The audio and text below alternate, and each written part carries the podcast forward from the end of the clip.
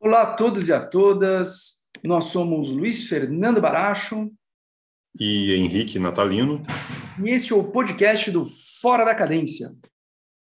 O Fora da Cadência é um projeto de dois amigos professores que gostam da interdisciplinaridade entre política internacional, gestão pública, arte e cultura, em conversas e em textos. Se você quiser saber mais sobre nós, nos siga no Instagram em fora.cadência, onde você poderá ver nossos blogs, entrevistas e poderá ler os nossos textos. Henrique, qual é a sua impressão do périplo europeu do presidente Jair Bolsonaro? Luiz, para dizer o mínimo, foi uma viagem extremamente inoportuna e uh, num timing que não poderia ser o pior a política externa brasileira, ela na última semana, ela sofreu críticas uh, e vários comentários negativos foram feitos em relação ao Brasil, inclusive de aliados brasileiros, né, como uh, os Estados Unidos, não é? E vários países europeus também ficaram extremamente incomodados, né, com a visita de Jair Bolsonaro a Vladimir Putin é, na semana em que as tensões internacionais estão no, no, nível mais elevado, no nível mais tenso dos últimos 30 anos. Não é? Uh, bom, vamos uh, fazer aqui algumas observações sobre o teor da viagem e sobre uh, aquilo que representa, não é, nesse momento, essa aproximação entre Bolsonaro e Vladimir Putin. Não é? Do ponto de vista do Brasil, desde que Donald Trump perdeu as eleições em 2000 2021, né, 2020, né, é, Jair Bolsonaro ficou sem um grande aliado internacional, né, perdeu aquele que era a sua grande referência em política internacional. Né. A política externa de Bolsonaro, e nós já falamos isso aqui inúmeras vezes, inclusive já escrevemos sobre isso também no artigo, ela é atrelada à pessoa, ela era atrelada à pessoa de Donald Trump e não a, aos Estados Unidos como Estado, é? enquanto nação. É? Então havia ali uma aproximação personalista de uh, um presidente é, da, de um país sul-americano que via Donald Trump como uma grande referência, como um mito, é? como uma figura uh, que uh, merecia ali admiração e até subordinação por parte de Jair Bolsonaro. Então, essa figura não é mais presidente dos Estados Unidos. Uh, Criou-se ali uma situação muito difícil depois da vitória de Joe Biden, porque Bolsonaro deu a entender, né, deu declarações de apoio ao presidente Donald Trump e ele perdeu as eleições. Então, o presidente dos Estados Unidos hoje é Joe Biden a diplomacia americana é, é conduzida de outra forma, não é? E o Brasil, desde então, ficou uh, numa situação muito difícil, não é? Uh, tendo que uh, voltar atrás, né? tendo que consertar os erros, né? Seu, as grandes trapalhadas do presidente, né?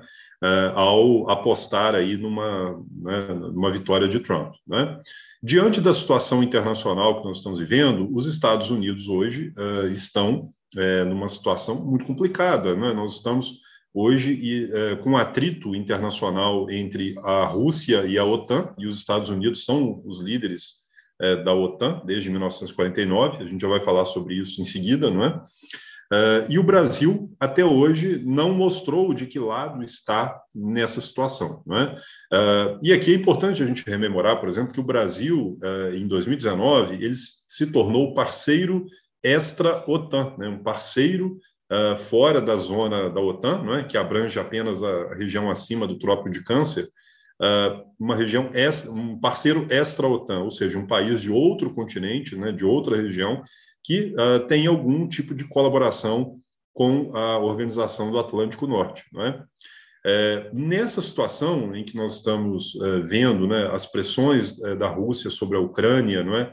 Uh, o cerco que a Rússia fez uh, no território ucraniano, a ida de Jair Bolsonaro à, à Rússia nesse momento, ela, é, ela, emite mensagens muito ruins. Né? Em primeiro lugar, uh, ela mostra que o Brasil, ah, diante dessa situação, ele não está sendo solidário não é, com os Estados Unidos e com os europeus, é, diante das demonstrações de, de, que a Rússia está disposta a violar a integridade territorial da Ucrânia, né? ela é também uh, uma demonstração de que o Brasil uh, não uh, está sendo fiel, não está sendo coerente com a sua história diplomática, não é? Uma história de respeito à soberania, à não intervenção, à solução pacífica das controvérsias, não é? em terceiro lugar, uma falta completa de prioridade da política externa, não é? como nós já dissemos aqui, os temas que foram tratados entre Brasil e Rússia poderiam ser tratados eh, de forma perfeitamente uh, cabível com uma comissão técnica, com uma delegação uh, de status um pouco menor. Não, é? não precisava o presidente da República ir à Rússia para pedir ao presidente russo que uh, cuidasse ali das questões de importações, é? de comércio exterior. isso já faz parte da relação entre Brasil e Rússia. É bom que a gente entenda isso. Né? Então, a, a, creio que foi muito inoportuna essa viagem. Né? Nós sabemos que ela já estava marcada desde o final do ano passado, né? mas há muitas sutilezas na diplomacia para que uh, viagens como essa sejam, uh, sejam adiadas, sejam remarcadas. Não é? Você alega algum tipo de problema interno, não é? algum tipo de uh, de problema de agenda do seu presidente, não é? Então, creio que foi um momento muito ruim, não é? A Rússia está internacionalmente uh, isolada no Ocidente, não é? Então, a ida de um país ocidental, da importância do Brasil, não é? Que é aliado a esta OTAN desde 2019, ela emite sinais muito ruins, não é? Bom, a ida do, de Bolsonaro à Rússia, Luiz, creio que também ela tem outros significados, é? É, nós sabemos, por exemplo, que os russos uh, têm aí uma tradição uh, de interferir nas eleições em outros países. Né? Nós vimos isso nos Estados Unidos em 2016, não é? Uh, o peso da Rússia na, nas eleições de Donald Trump, não é? como que a interferência dos russos dentro do cyberespaço, isso alterou ali o quadro das eleições norte-americanas. É, eu creio que um dos temas que foram tratados com, é, pelos dois presidentes, sem dúvida, foi esse tema, esse tema das, da interferência nas eleições brasileiras. Mas não para resguardar o sistema eleitoral brasileiro, não para garantir né, a isonomia, não para garantir a, a, integridade do nosso sistema, mas sim para uh, solicitar algum tipo de ajuda ou uh, né, deixar ali nas entrelinhas né, de que as portas estão abertas ali para uh, que os hackers russo, russos continuem interferindo uh, nas eleições uh, de outros países, e que o Brasil não, não faria nenhum tipo de, eh, de, de, né, de, protesto em relação a isso. Né? Então, eu creio que, provocado por isso numa entrevista, Bolsonaro desconversou né, sobre esse assunto. Então, você já vê ali algum, algum indício de que esse tema que é um tema extremamente sensível hoje nas relações internacionais, é um tema que Jair Bolsonaro ou evita, no mínimo evita comentar, ou então, é, o que é, acho que é mais provável, né, uh, há algum tipo ali de conversa com os russos, né, como havia entre Donald Trump com uh, os russos, para que haja algum tipo de uh, interferência a favor de um candidato nas eleições presidenciais brasileiras. Então, esse é um tema que eu acho que uh, fez parte dessa, vi dessa viagem. Aliás, é, muito curiosamente, Luiz, é, fez parte da delegação de Jair Bolsonaro o seu filho, é, Carlos Bolsonaro, né, que não ocupa nenhum cargo no governo federal, uh, não é membro da diplomacia brasileira, não está uh, né, lotado em nenhum tipo de organização técnica, não, é? não conduz nenhuma política pública federal e estava em todas as mesas ao lado do presidente da República. Não, é? É, não sei se você viu uma das fotos, o chefe é, do Gabinete de Segurança Institucional, o general Heleno, não estava, é, estava sentado num cantinho da sala e o filho do presidente, que hoje é, cuida das suas redes sociais, cuida ali da sua estratégia de campanha de marketing, né? esse é o seu papel, ele estava em reuniões de Estado, é? sentado ali ao lado do presidente da República. Então, são indícios muito fortes de que uh, onde há fumaça, há fogo. Né? Já dizia ali o, o, velho brocado, né? onde há fumaça, há fogo. Não há uh, bons indícios onde há esse tipo de coisa.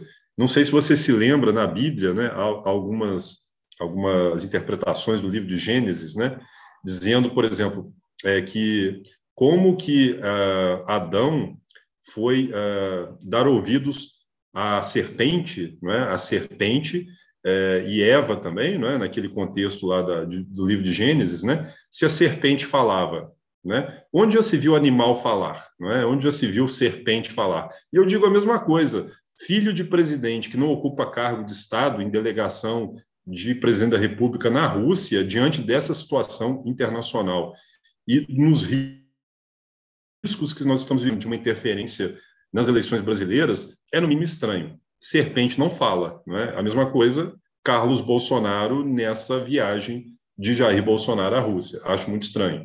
E para completar, é, além do ridículo né, das declarações do presidente, dos seus ministros, dos seus apaniguados, né, que Bolsonaro foi lá e as tropas estão recuando e, e os vários memes e vídeos que estão saindo aí, né? Bolsonaro conversou com Putin sobre paz, essas bobagens enormes, né?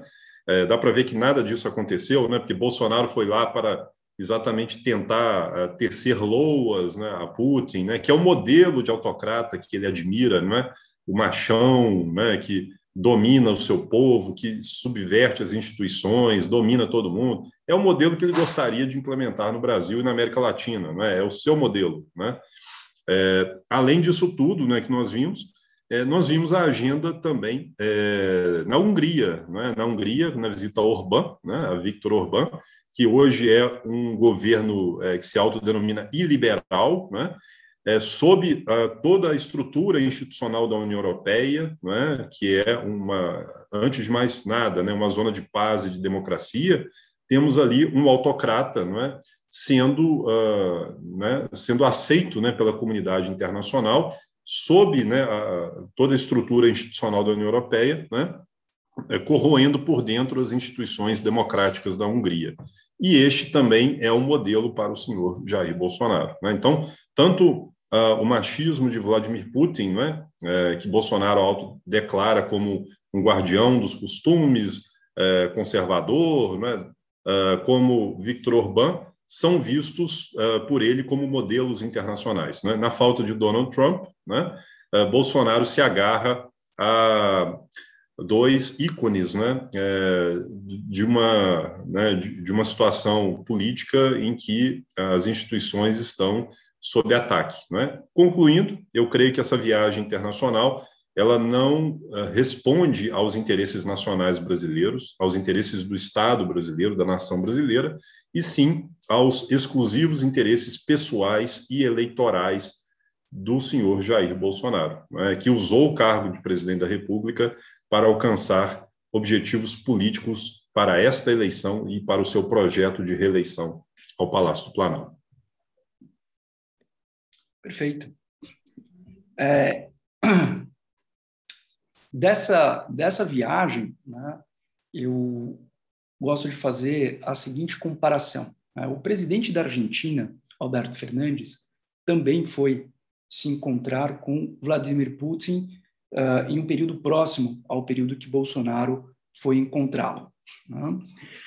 Uh, não causou tanta comoção na imprensa uh, internacional a viagem de Fernandes a Putin, uh, como causou a viagem de Bolsonaro uh, a Putin, né?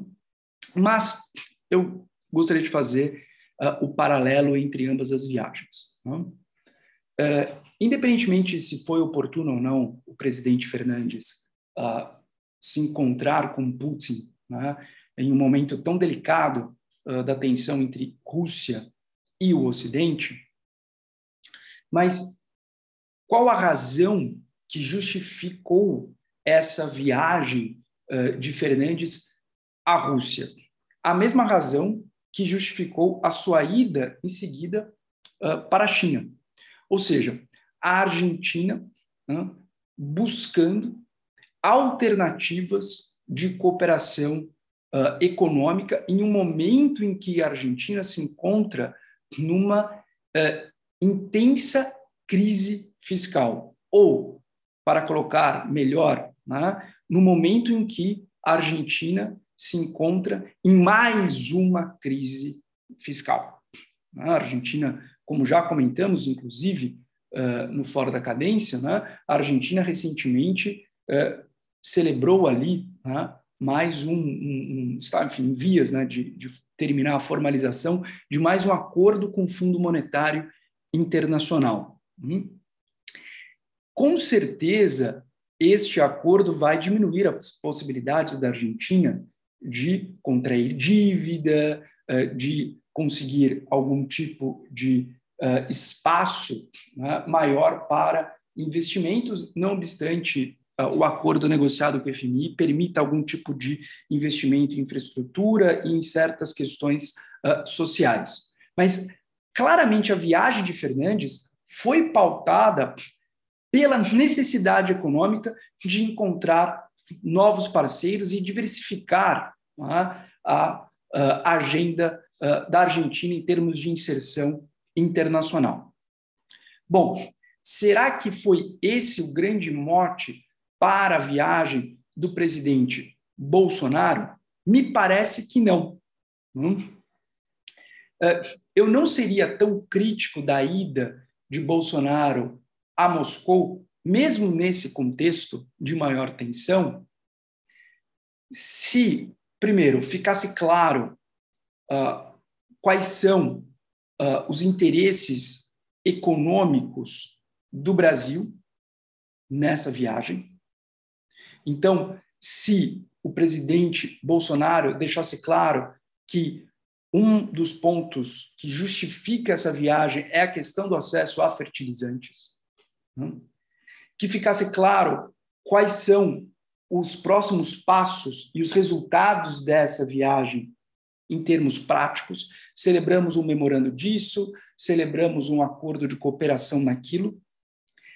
E se na sequência o presidente Bolsonaro uh, fizesse algum tipo de gesto em relação à Ucrânia e ou no mínimo, a Bruxelas.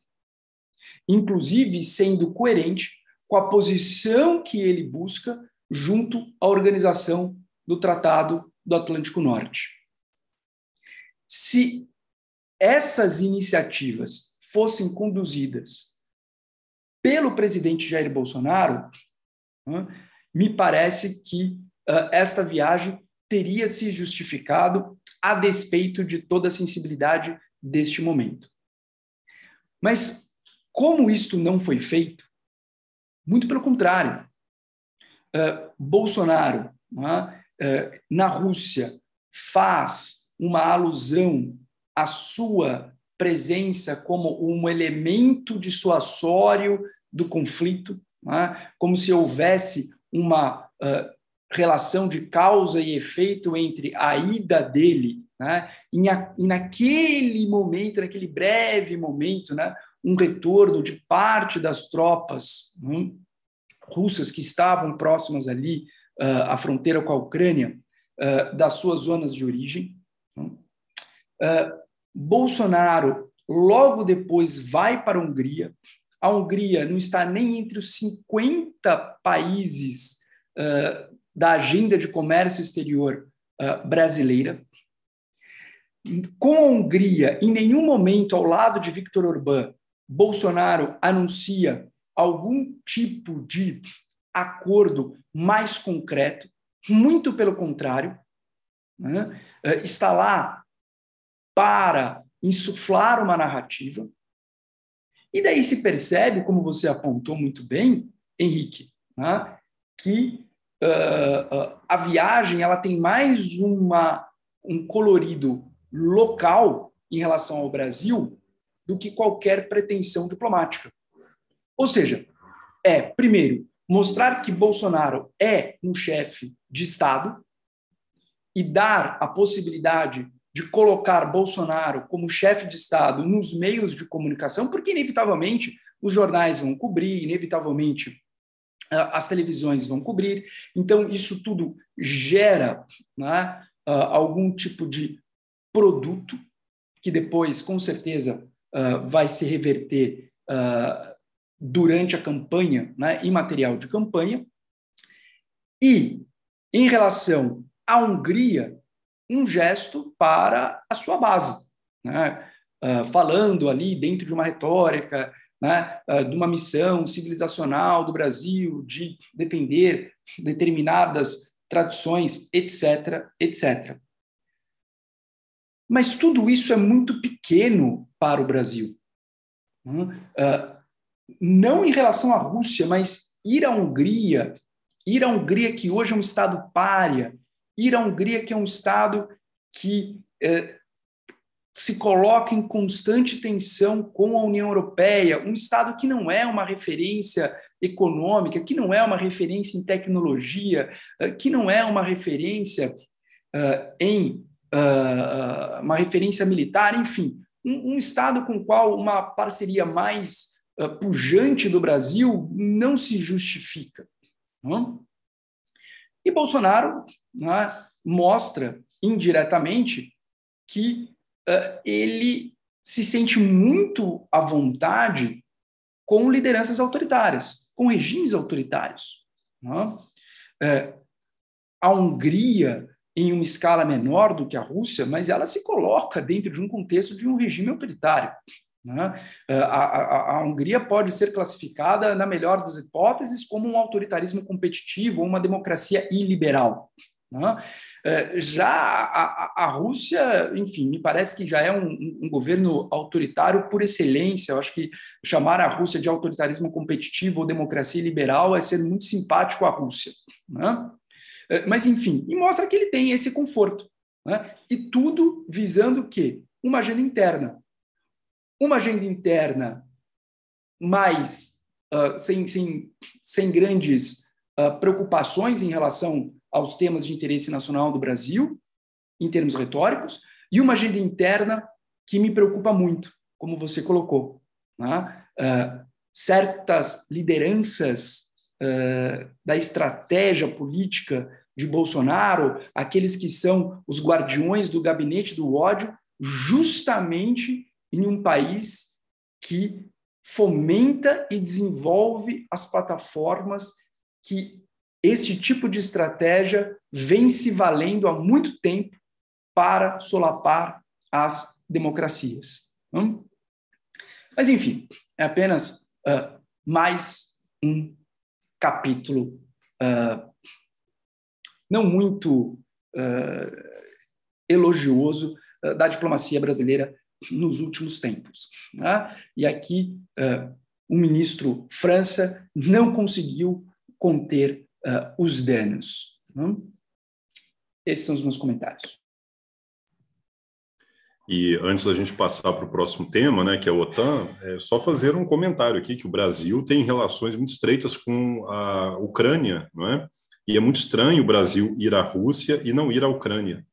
Diante disso, né, o Brasil tem acordos de defesa, acordos de cooperação econômica, acordos muito importantes, não é? Inclusive, uh, cogitou-se o uso da base de Alcântara né, pelos ucranianos, né, num acordo de cooperação muito amplo entre os dois países. Então, uh, ficou muito uh, estranho a ida do Brasil, uh, do presidente brasileiro à Rússia, é, nesse contexto e não prestar nenhum tipo de solidariedade, né, nenhum, nenhum tipo de gesto de equidistância do conflito, como é das boas tradições da diplomacia brasileira, não é como você muito bem notou. Bom, então vamos falar sobre o segundo tema. É, nós estamos aí diante de um dos maiores, uh, é, nos maiores momentos de tensão entre os Estados Unidos e a Rússia desde o fim da União Soviética, não é? Ah, e por trás ah, dessa tensão russa, não é, reside a sua preocupação com a expansão da OTAN, não é? a expansão da OTAN para o leste, que vem ocorrendo desde os anos 90, não é? desde, o, eh, desde o momento em que a Alemanha se reunificou e eh, a antiga Alemanha Oriental entrou para a OTAN, não é? a OTAN não para de se expandir para o leste, né, com a incorporação de outros países né, da, da região que antigamente estavam sob uh, o julgo da cortina de ferro e faziam parte do Pacto de Varsóvia. É, Luiz, como que você enxerga o papel da OTAN é, dentro desse contexto europeu atual, né? E uh, será que a OTAN ela tem se fortalecido diante é, dessas tensões com a Rússia? excelente pergunta. Vamos lá, Henrique. No último podcast que nós fizemos, ou no último e no penúltimo, né, é, nós uh, comentamos aqui a vitória diplomática de Putin no que diz respeito às relações sino-russas. Né? Inclusive, fizemos um podcast só sobre isso. Né? Então, uh, independentemente dos resultados uh, deste momento de tensão e talvez deste conflito armado, né, a ver como que uh, o início desse conflito agora né, vai, vai, vai escalar ou não, né, uh, a Rússia conseguiu né, valorizar a sua posição uh, vis-à-vis -vis a China e, com isso, celebrou uma parceria fundamental para a Rússia em relação à China. Tá? Mas me permita agora olhar para outra parte e tentar desenhar aqui um cenário positivo para a OTAN, por força também do mesmo conflito. Hum? É, não há muito tempo, uh, Macron, presidente da França, disse que a OTAN estaria em vias de uma morte cerebral. Hum? Bom, o mesmo Macron anuncia a importância da OTAN como um sistema de proteção e para resguardar a Europa das ameaças externas. Note que mudança né, fundamental de posição, inclusive de um país que historicamente tem uma relação um pouco conturbada com uh, a OTAN. Né? Uh, essa crise me parece que pode ser um, uma virada, um turning point na história da OTAN. Em que sentido? Se a OTAN foi criada num contexto de segurança coletiva diante da ameaça tá, uh, da União Soviética, cristalizando a chamada Guerra Fria, entre 1991 e 2001, a OTAN foi um instrumento importante de consolidação do processo de expansão europeu. Tá? Durante os anos 90, tá? a OTAN ah, foi uma das dimensões que tornou possível a consolidação do projeto de integração europeu. Né? A expansão da OTAN caminhou lado a lado com a expansão da União Europeia, em boa parte sobre aquelas áreas que em algum momento pertenceram à União Soviética. Hum? É, esta importância da OTAN em relação ao processo europeu ficou muito clara em Kosovo, em 1999, e a ação da OTAN em uma crise humanitária né, é, dentro da área né, da Europa.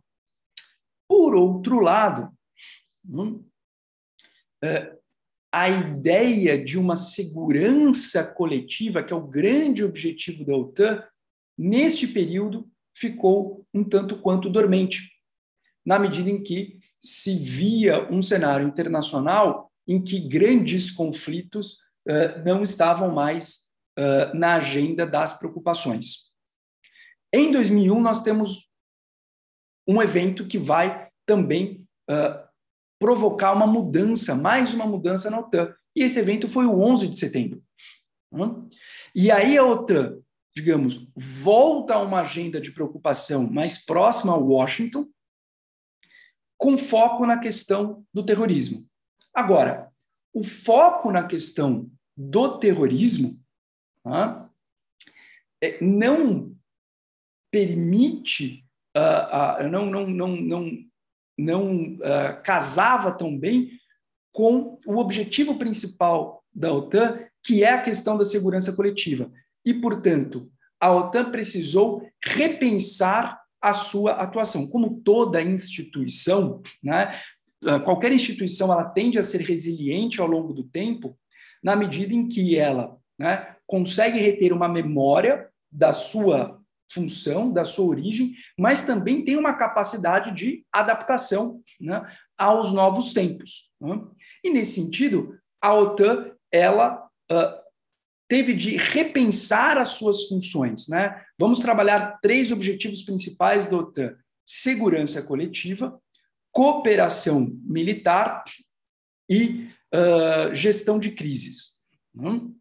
Então, dentro dessas três funções principais da OTAN, né, essas três funções tiveram de ser ressignificadas diante da ameaça do terrorismo. Só que isso fez com que o papel da OTAN ficasse atrelado demais às decisões e às vontades de Washington DC.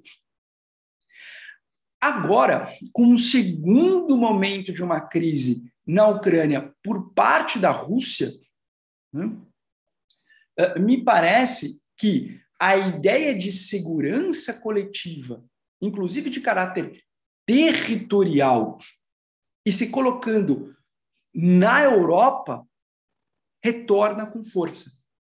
E há muito tempo nós não víamos esta, literalmente, essa aliança transatlântica tão forte.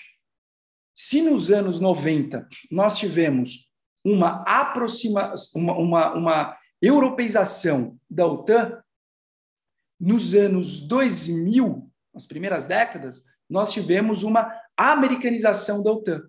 E agora nós estamos diante da possibilidade dessa parceria transatlântica né, retornar com Washington, Bruxelas e Londres, em especial, né, tomando por consideração a saída do Reino Unido da União Europeia. Então, uh, nesse sentido, Putin acabou reforçando a união do Ocidente. E líderes do Ocidente agora buscam né, galvanizar isso e também se projetar. Em especial, Macron, que em breve enfrentará eleições internas, e uh, Joe Biden. Né?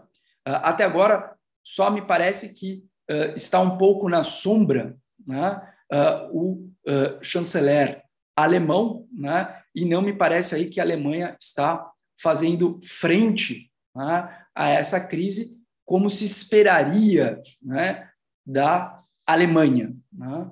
Mas, de qualquer forma, uh, Johnson colocar um pouquinho de escanteio por problemas internos, mas também buscando né, uma, uma posição importante do Reino Unido, mas essa parceria, digamos, franco-americana, me parece que reacendeu o espírito da OTAN. Né?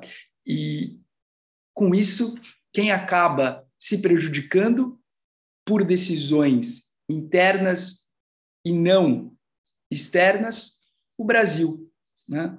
Porque conseguimos a condição de parceria extra-OTAN por parte dos Estados Unidos, é importante colocar aqui que essa parceria, isso é dos Estados Unidos, é um ato unilateral dos Estados Unidos, não é o Brasil sendo um parceiro extra-OTAN pela OTAN.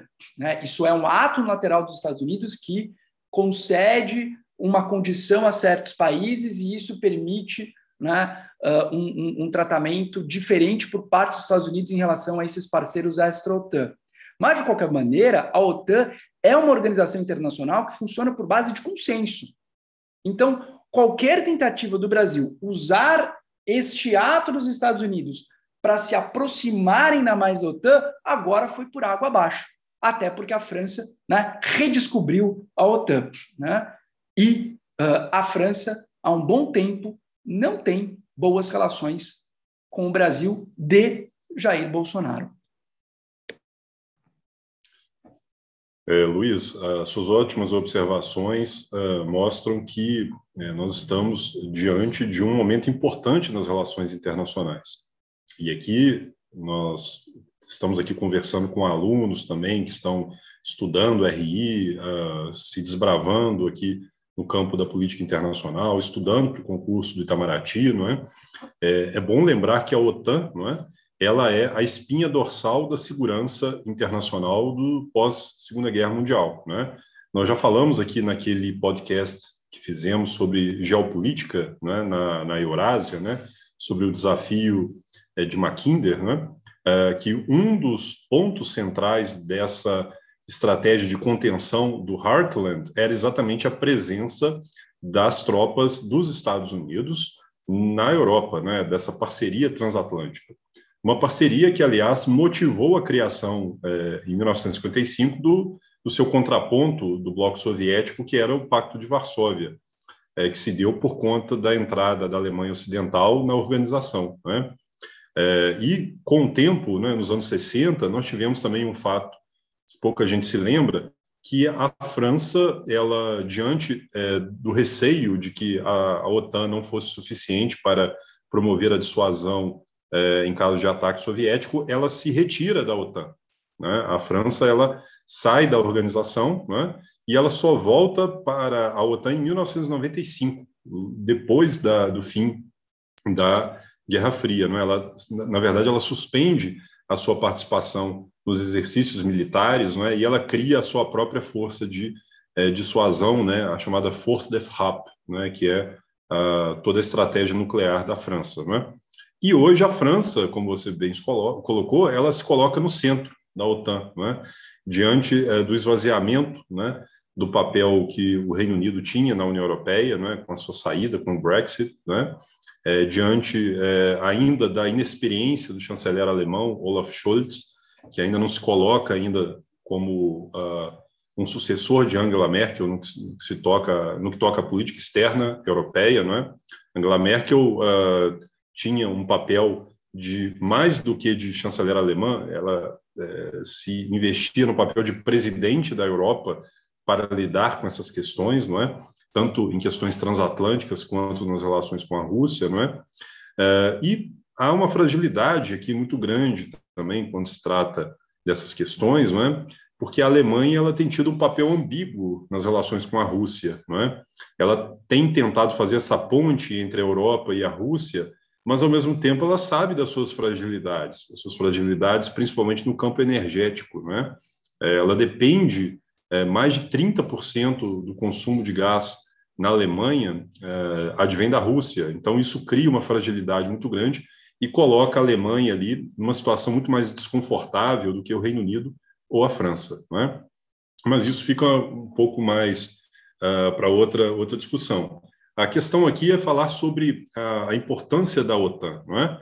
Uh, você sabe que o primeiro uh, secretário-geral da OTAN, que era o inglês, o Hastings Lionel Ismay, né, uh, chamado também de Barão Ismay, ele cunhou uma frase que ficou muito famosa sobre a OTAN. Ele disse que o papel da OTAN era manter os americanos dentro, os russos fora e a Alemanha embaixo. Né?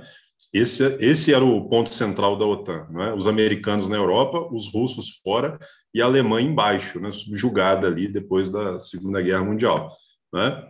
Uh, hoje, o papel da OTAN é exatamente esse: manter os americanos dentro, os russos fora da Europa e a Alemanha não embaixo, mas a Alemanha em cima hoje, né? A Alemanha como uh, um país que tem uh, uma projeção muito maior do que tinha há 30 anos atrás, né? Então fica aqui o papel ainda a ser revelado do novo líder alemão no que toca a resolução dessa crise, né? E o último comentário, ah, eu creio que há uma oportunidade muito grande para todos os líderes ah, principais ah, do jogo utilizarem essa crise para fortalecerem o seu papel interno, além do papel externo, seu papel interno. Para Joe Biden, é uma oportunidade para tentar se livrar do fiasco da saída dos Estados Unidos no Afeganistão, né, que foi um ponto é, que derrubou a sua popularidade. Né? Para o presidente Macron, às vésperas de uma eleição, é uma oportunidade para se projetar como um grande líder europeu, não é? como uma liderança sólida, capaz de defender os interesses franceses e continentais. Para Boris Johnson, uma oportunidade para se livrar do seu fiasco uh, né, dessas festinhas que ele fez ali em Downing Street, número 10, né, é, no momento da pandemia, né, é, e para a Alemanha, né, para Scholz, uma grande oportunidade para mostrar uh, aos alemães que realmente ele é um sucessor de Angela Merkel. Né? Nós estamos falando aqui dos atores principais, né? daqueles que são uh, os grandes líderes da Europa e uh, os Estados Unidos. Né? Para Putin, claro, também uma oportunidade para mostrar aos russos né, que, diante dos problemas internos do seu país, ele continua como um líder forte, um líder é, capaz de mostrar ao mundo que a Rússia deve ser temida. Né? E para a China, um ator que não está diretamente ligado nesse jogo, né, mas que está é, hoje muito próxima da Rússia, uma oportunidade também para, diante do conflito que não está diretamente nas suas portas, continuar projetando a sua influência no Pacífico, na Ásia e no mundo. Né? Então, essa crise ela é uma grande oportunidade é, política, tanto para a política internacional quanto para a política doméstica, não é? e a OTAN está no, no meio disso, está no, no, coração disso. Não é? Como você muito bem colocou, é, é uma grande oportunidade para que a organização retome a sua centralidade no campo da defesa. Não é? Nos anos 90, ela foi é, lidar com Kosovo, com Iugoslávia, foi lidar com, nos anos 2000 com o Afeganistão, depois com Líbia, e agora ela volta para a sua o seu objetivo principal, que é a defesa e a segurança coletiva da Europa, o artigo 5 da OTAN. Né? É, e temos aí uma grande oportunidade para que a geopolítica europeia agora seja conduzida pelos europeus e não apenas pelos americanos. Né? A União Europeia, diante do seu fortalecimento institucional, ela tem hoje capacidade né, para uh, se envolver muito mais com assuntos de segurança coletiva do que durante a Guerra Fria. Perfeito. Bom, então, com isso, né, terminamos aqui nosso podcast. Gostaria de agradecer a todos uh, aqueles que nos ouvem, agradecer o Henrique pela participação e sempre, né, se você gostou do que uh, ouviu, por favor, divulgue, isso nos ajuda bastante. Tenham todos uma ótima semana. Ótimo dia a todos, ótima semana, um grande abraço, Luiz, e até a próxima.